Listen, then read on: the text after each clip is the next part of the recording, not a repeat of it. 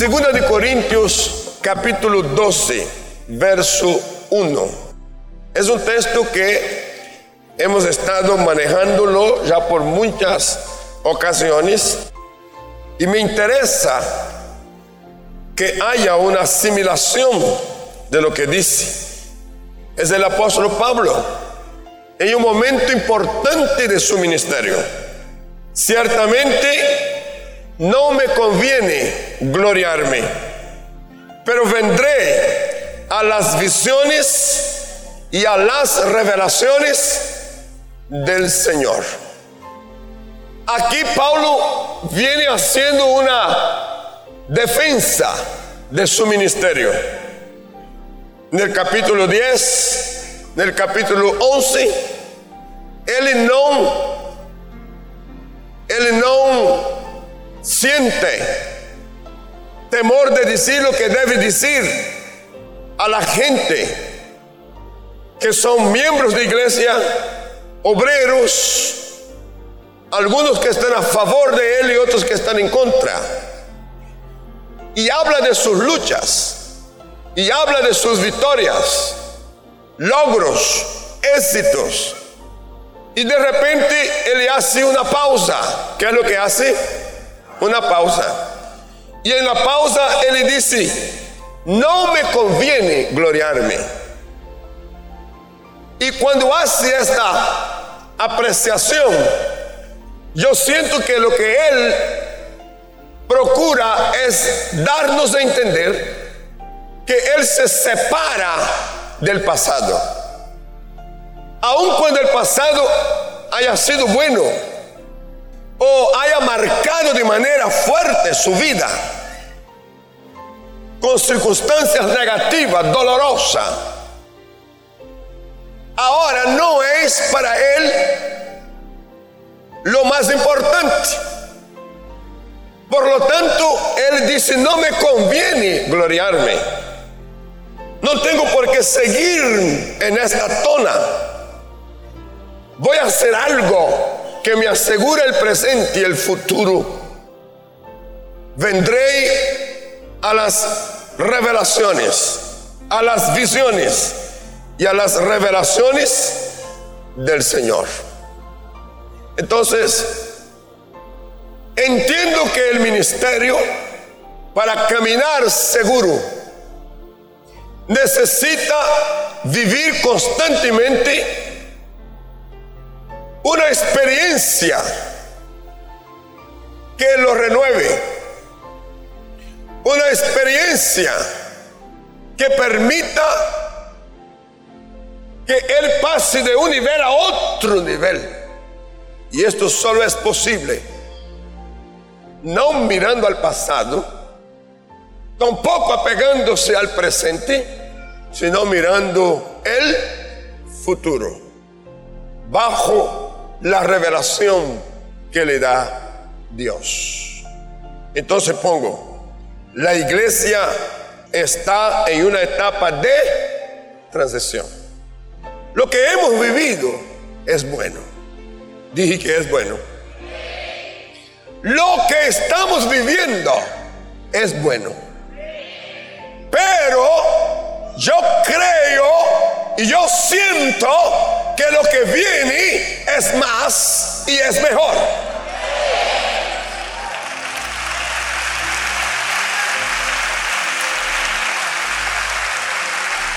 Ahora, el diccionario define la palabra transición como ir de un lado a otro moverse de una posición a otra. También se define la transición como moverse de un concepto a otro. La transición en lo espiritual implica moverse de una revelación a otro nivel de revelación.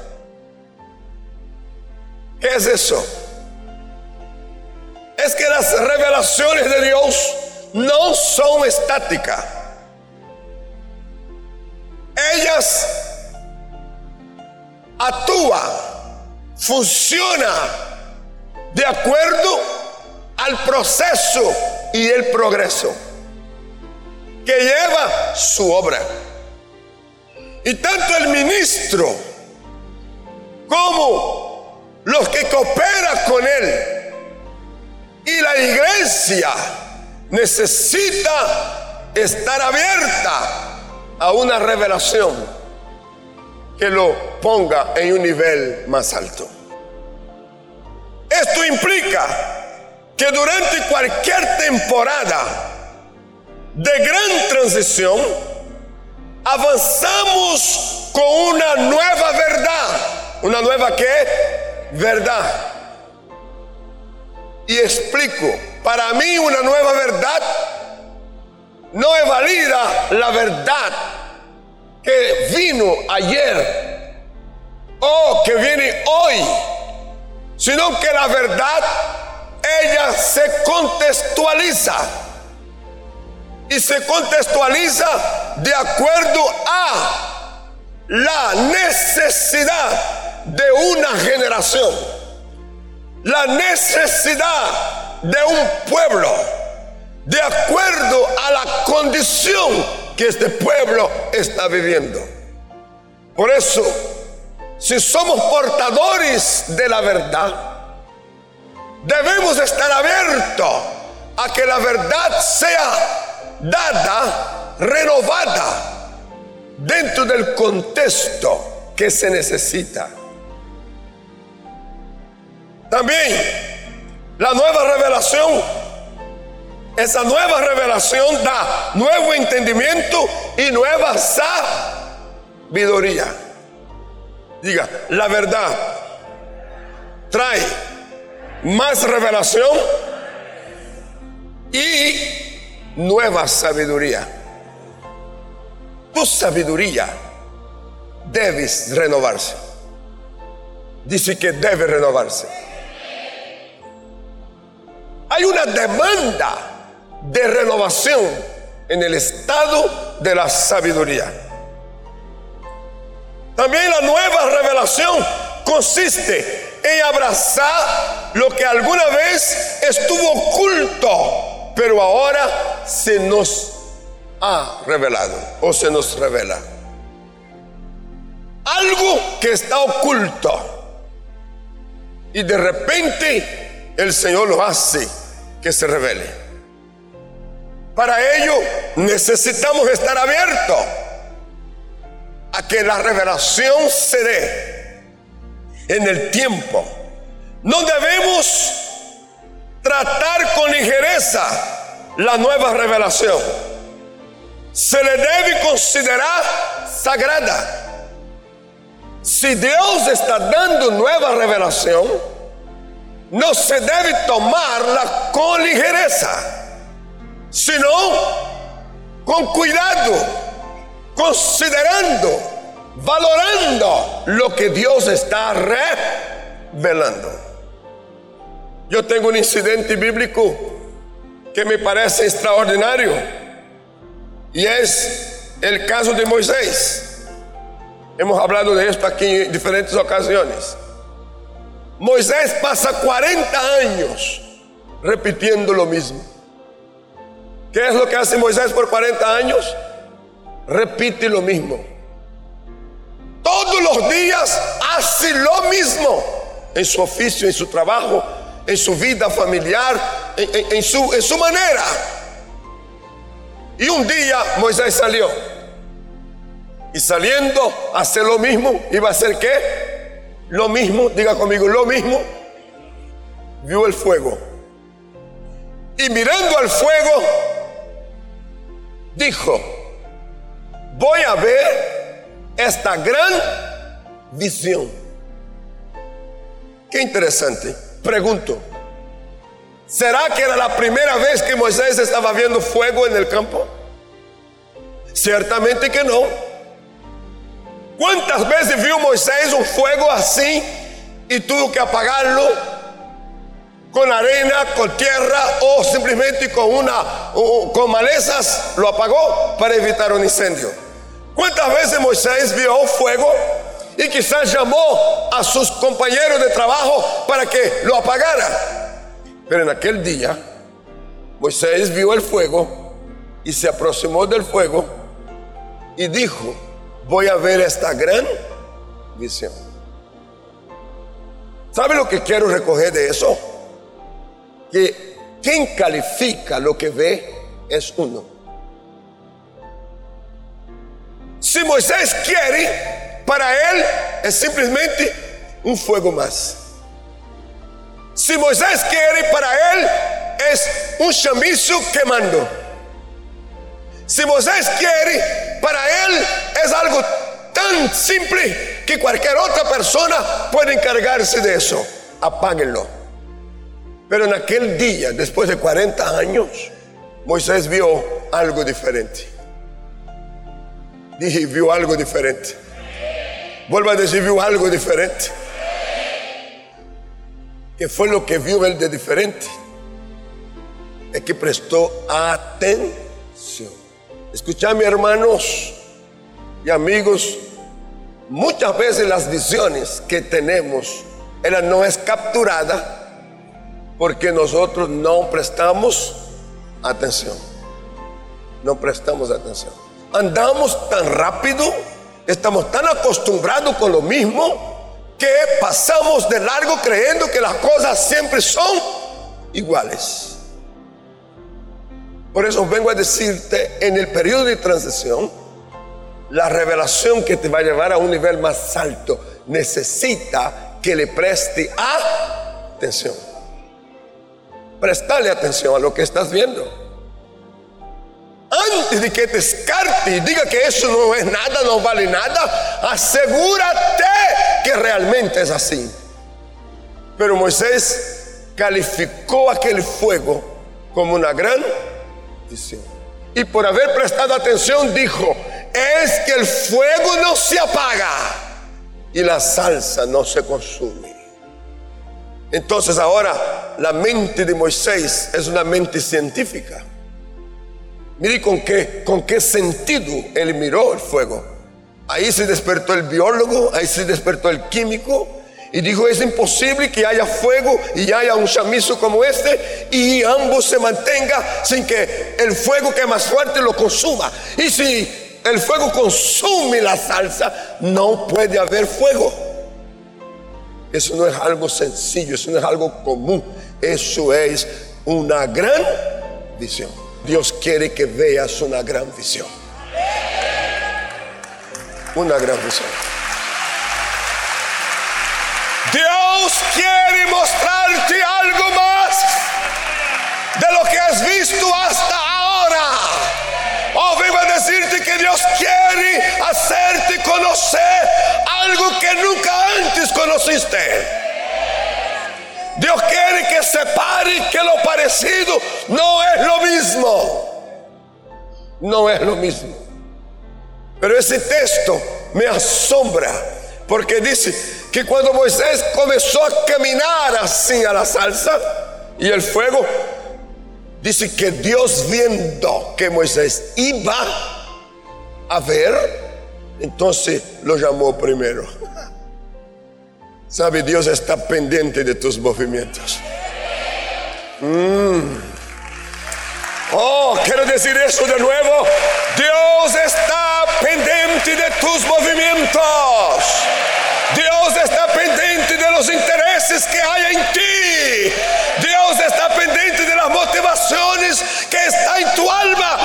espíritu y en tu mente.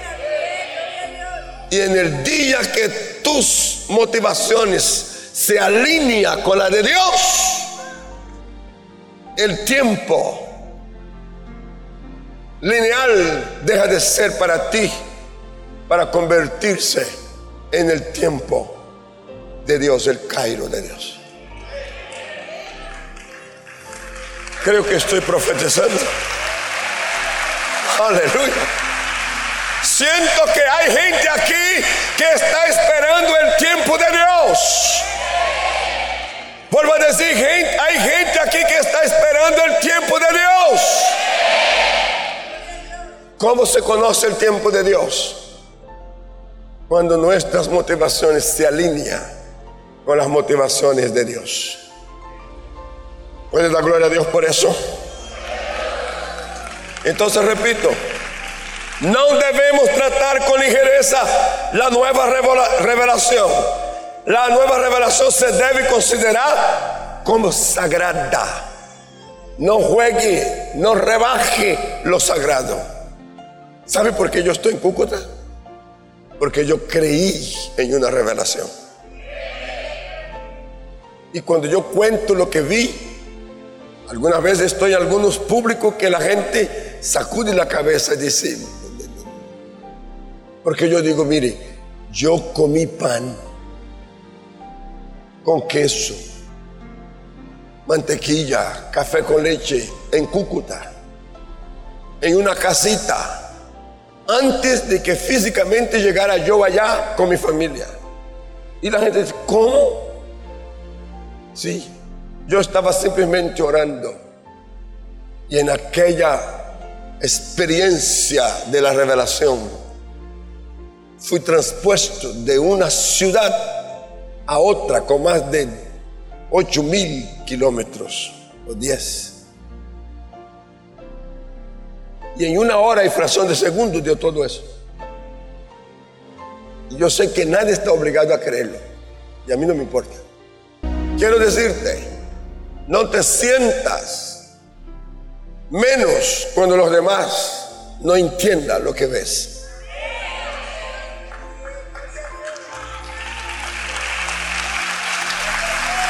Vuelvo a decirte, no te sientas mal cuando los demás se burlen de lo que ves. No te sientas mal cuando otros te rechacen por causa de la visión que tienes. Yo te aconsejo, apégate a ella.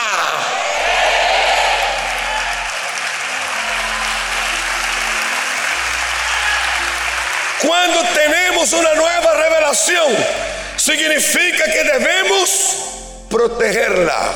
¿Debemos qué? Protegerla. En algún momento tenemos que estar en silencio, mantenerse guardado.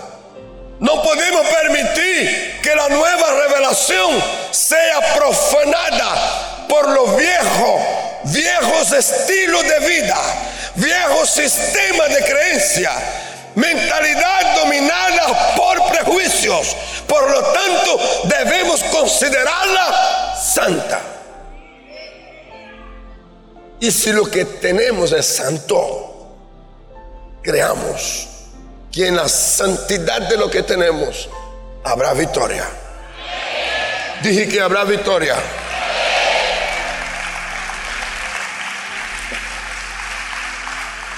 Con eso yo contesto, contesto una pregunta que me hace con frecuencia. ¿Cuál es el secreto del centro cristiano en Cúcuta? ¿Y cuál es el secreto del pastor y de su ministerio? Y yo quiero contestar así. El secreto no está en los planes que tenemos, estrategias, el secreto no está en que haya elocuencia o haya habilidad, aunque esto puede ser útil. El verdadero secreto es haber dado valor, es haber dado lugar correcto a la santidad de la visión.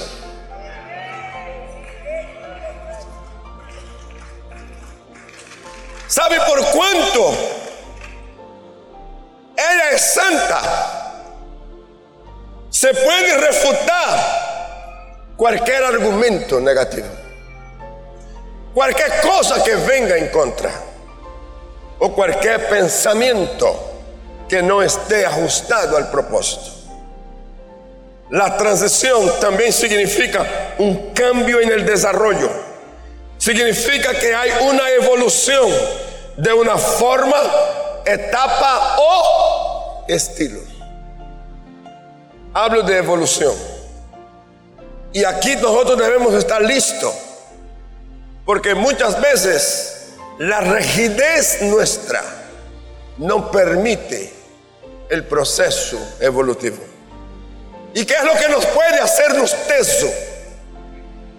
Rígido. Muchas cosas. Pero encuentro en el campo espiritual la tradición. Cuando nos aferramos a las tradiciones, nos volvemos rígidos. Y ahí es donde la revelación nos lleva a otro nivel. Dije, nos lleva a otro nivel. Vuelvo a decir, nos lleva a otro nivel. Vuelvo a decir, nos lleva a otro nivel. Déjenme recordarles otra vez Jesús en la boda de Canar de Galilea. Le dijeron, falta vino. ¿Sabe usted lo que significa que falte vino en una boda?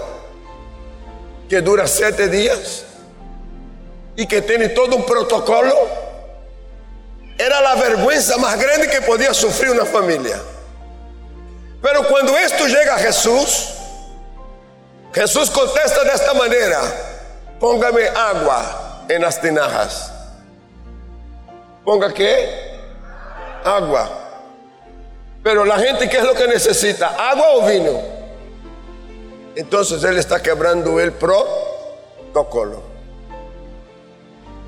Él está rompiendo la tradición. Él está exponiéndose a sí mismo y exponiendo a la familia. Ay. Pero en este momento, la orden que había dado la mamá fue, haga todo lo que él dijere. Y la gente, me imagino que un poco celosa, preocupada, lo hicieron. Y luego dijo, sirva, sirva. Por encima de toda incredulidad, por encima de todo escepticismo, por encima de todo lo que pueda ser de negativo, sirva. Pero no podían servir así. El protocolo decía, tiene que venir el maestro Sala. Él tiene que probar el vino porque estamos saliendo de una etapa a otra. El vino que se acabó termina una etapa de la fiesta y a partir de aquí entra otra. Y supuestamente el vino que viene ahora es un vino de menor calidad. Pero cuando el hombre tomó el vino se asustó y dijo, mmm, ¿qué es eso? Ustedes hacen algo diferente hoy. En esas fiestas siempre se sirve el mejor vino. ¿Cuándo? El primero. Y usted lo ha reservado por último. ¿Qué cosa? Eh, ¿Qué fue lo que puso en la tinaja? ¿Qué es lo que está saliendo? ¿Qué tipo de vino sale?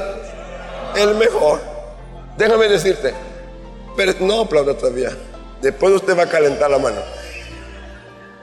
¿Sabe lo que hizo Jesús?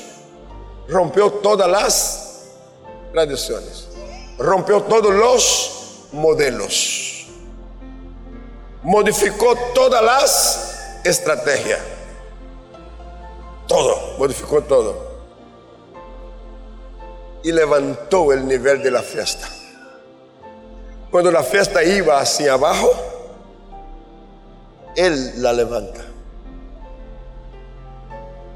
¿Sabe? La nueva revelación te levanta. La nueva revelación te levanta. Te saca de lo ordinario a lo extraordinario. Te saca de lo común a lo que no es común te saca de lo barato, aleluya, a lo rico. Te saca de lo de menos valor a de lo máximo valor. Y la palabra va dirigida para alguien aquí específicamente. Dios quiere que todo lo tuyo sea mejorado a partir de ahora. Tu trabajo, tus negocios, tu empresa, tus finanzas, tu economía, ella está en un proceso de mejora.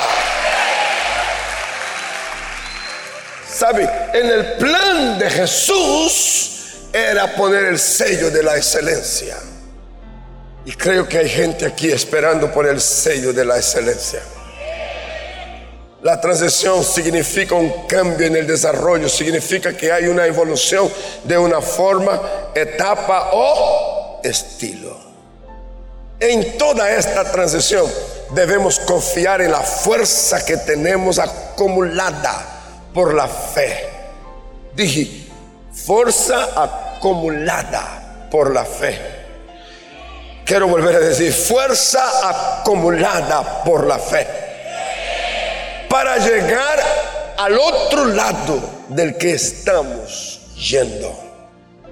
Tú estás yendo al otro lado. Mm. Dije que estás yendo al otro lado. Dentro de poco tus pruebas se quedan atrás. Dentro de poco tu escasez se queda atrás. Dentro de poco tus conflictos irresueltos se quedan atrás. Dentro de poco tu enfermedad se queda atrás. Dentro de poco, oh, tu pobreza se queda atrás. Dentro de poco tu crisis se queda atrás y estarás al otro lado. Y cuando estés al otro lado,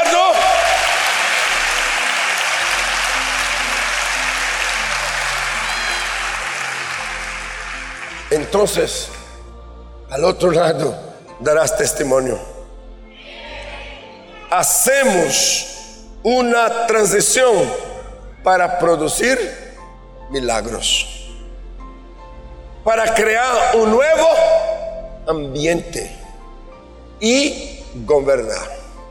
Pero antes que, que llegues al nivel de gobierno, debes cumplir con la primera ¿Cuál es? crear nuevo ambiente. ¿Crea qué? Nuevo ambiente. Debes entrar en una etapa de producir milagros. Los milagros se da cuando usted se dispone. Dije que se da cuando usted se dispone. Crear nuevo ambiente se, se da cuando usted se dispone.